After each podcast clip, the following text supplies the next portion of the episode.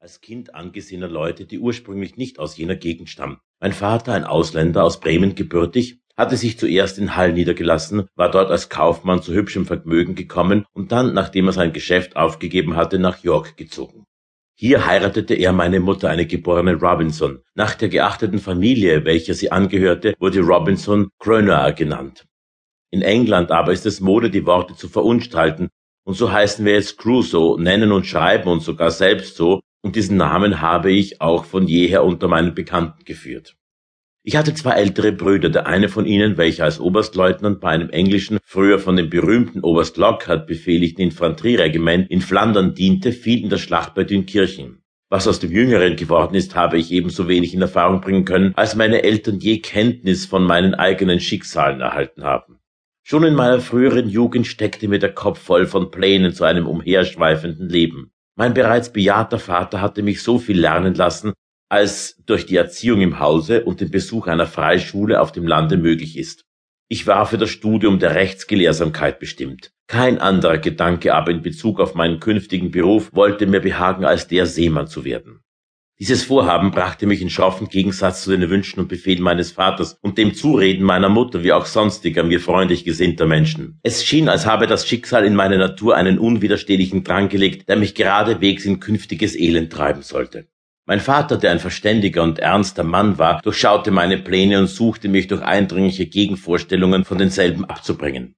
Eines Morgens ließ er mich in sein Zimmer, das er wegen der Gicht hüten musste, kommen und sprach sich über jene Angelegenheit mit großer Wärme gegen mich aus. Was für andere Gründe, sagte er, als die bloße Vorliebe für ein unstetes Leben können dich bewegen, Vaterhaus und Heimat verlassen zu wollen, wo du dein gutes Unterkommen hast und bei Fleiß und Ausdauer in ruhigem und behaglichem Leben dein Glück machen kannst. Nur Leute in verzweifelter Lage oder solche, die nach großen Dingen streben, gehen außer Landes auf Abenteuer aus, um sich durch Unternehmungen emporzubringen und berühmt zu machen, die außerhalb der gewöhnlichen Bahn liegen. Solche Unternehmungen aber sind für dich entweder zu hoch oder zu gering. Du gehörst in den Mittelstand, in die Sphäre, welche man die höhere Region des gemeinen Lebens nennen könnte. Die aber ist, wie mich lange Erfahrung gelehrt hat, das Beste in der Welt. In ihr gelangt man am sichersten zu irdischem Glück. Sie ist weder dem Elend und der Mühsal der nur von Händearbeit lebenden Menschengestalt ausgesetzt, noch wird sie von Hochmut, der Üppigkeit, dem Ehrgeiz und dem Neid, die in den höheren Sphären der Menschenwelt zu Hause sind, heimgesucht.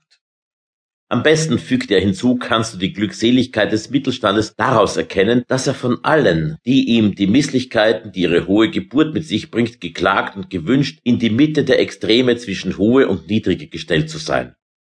Auch der Weise bezeugt, dass jener Stand, der des wahren Glückes ist, in dem er betet, Armut und Reichtum gibt mir nicht. Habe nur Acht darauf, fuhr mein Vater fort, so wirst du finden, dass das Elend der Menschheit zumeist an die höheren und niederen Schichten der Gesellschaft verheilt ist. Die, welche in der mittleren leben, werden am seltensten vom Missgeschick getroffen. Sie sind minder den Wechselfällen des Glücks ausgesetzt. Sie leiden bei weitem weniger an Missvergnügen und Unbehagen des Leibes und der Seele wie jene, die durch ausschweifend üppiges Leben auf der einen durch harte Arbeit, Mangel am notwendigen oder schlechten und unzulänglichen Lebensstellungen geplagt sind. Der Mittelstand ist dazu angetan, alle Arten von Tugenden und Freuden gedeihen zu lassen. Friede und Genügsamkeit sind im Gefolge eines mäßigen Vermögens. Gemütsruhe, Geselligkeit, Gesundheit, Mäßigkeit, alle wirklich angenehmen Vergnügungen und wünschenswerten Erheiterungen sind die segenreichen Gefährten einer mittleren Lebensstellung. Auf der Mittelstraße kommt man still und gemächlich durch die Welt und sanft wieder heraus, ungeplagt von allzu schwerer Hand- und Kopfarbeit, frei vom Sklavendienst ums tägliche Brot, unbeirrt durch verwickelte Verhältnisse, die der Seele die Ruhe, dem Leib die Rast entziehen, ohne Aufregung durch Neid oder die im Herzen heimlich glühende Ehrgebirde nach großen Dingen.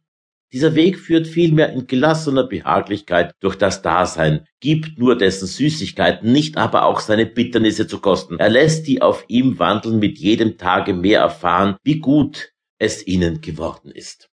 Hierauf drang mein Vater ernstlich und inständig in mich, ich solle mich nicht gewaltsam in eine elende Lage stürzen, vor welcher die Natur, indem sie mich in meine jetzige Lebensstellung gebracht, mich sichtbarlich habe behüten wollen. Ich sei ja nicht gezwungen, meinen Lebensunterhalt zu suchen. Er habe es gut mit mir vor und werde sich bemühen, mich in bequemer Weise in die Lebensbahn zu bringen, die er mir soeben gerühmt hat. Wenn es mir nicht wohl ergehe in der Welt, so sei das lediglich meine Schuld. Er habe keine Verantwortung dafür, nachdem er mich vor Unternehmungen gewarnt habe, die, wie er bestimmt wisse, zu meinem Verderben gereichen müssten.